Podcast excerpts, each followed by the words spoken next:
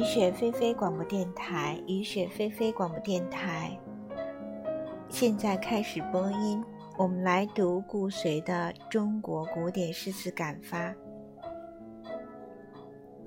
继续李太白古体诗二：诗之叙事。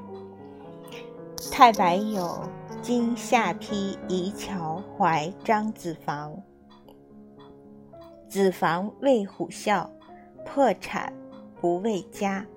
沧海得壮士，垂秦搏浪沙。抱寒虽不成，天地皆震动。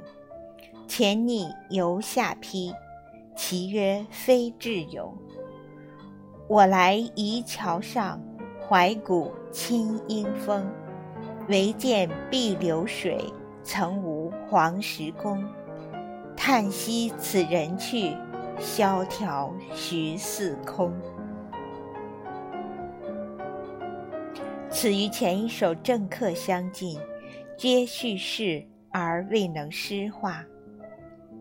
吴国叙事诗甚少，不知是否吴国人不喜之，或不能之。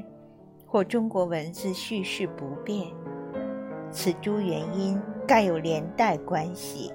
该叙事非有弹性不可，如《太史公本纪》，《太史公项羽本纪》可称立体描写。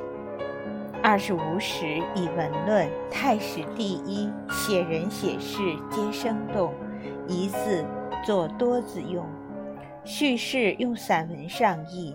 诗则体态整齐。唐人诗抒情写景最高，上可超过汉魏六朝，下可超越宋元明清。唐代虽小诗人，只要是真诗人，皆能写抒情写景甚好。《长恨歌》叙事失败了，废话多而不能在咽喉上下刀，如写贵妃之死，但曰。六军不发无奈何，宛转蛾眉马前死，真没劲。说话未使人懂，且令人生同感。太白经下邳夷乔怀张子房之天地皆震动，读之不令人感动。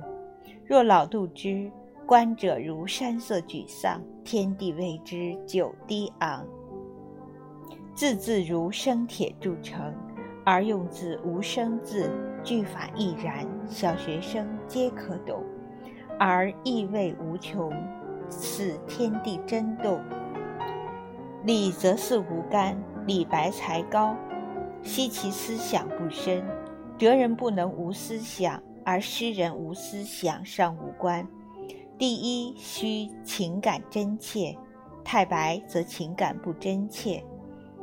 老杜无论说什么，都是真能进去。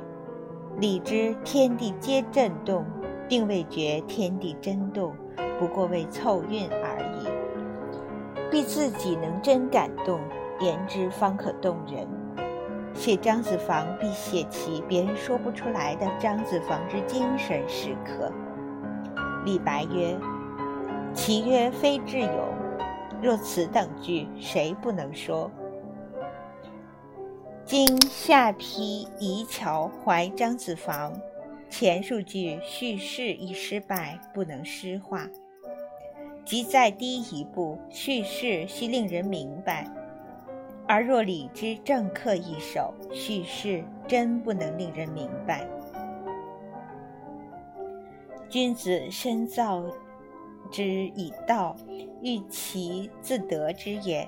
自得之，则居之安。居之安，则资之深；资之深，则取之左右逢其源。资，依靠、依赖，学诗学道之方法与态度相近；取之左右，不能逢其源，则诸多挚爱，自不能头头是道。此可用典，而须能用典入化，不著。亦能明白始得，如陈后山之一生当三千，用“白乐天长恨歌，后宫佳丽三千人，三千宠爱在一身”二句。不读白诗，则不懂陈诗，用典如此，真不通矣。而太白真有好的地方，如“今下邳夷桥怀张子房，唯见碧流水，曾无黄石公”。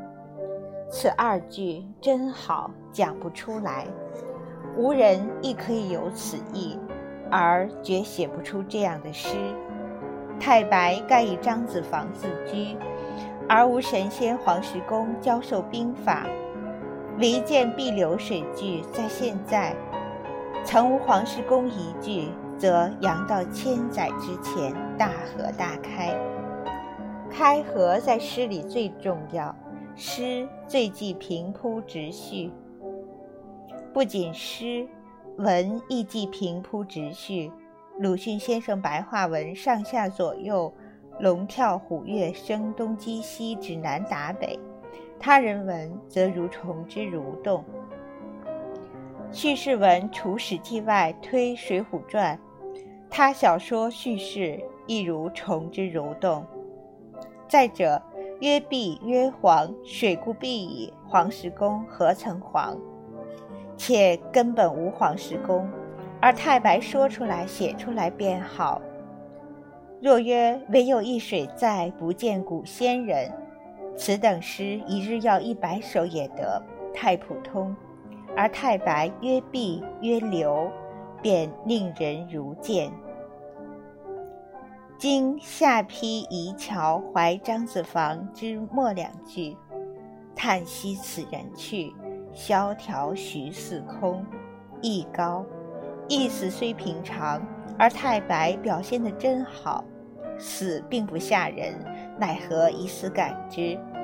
抱寒虽不成，天地皆震动。一句即如此，感人必有过于死者。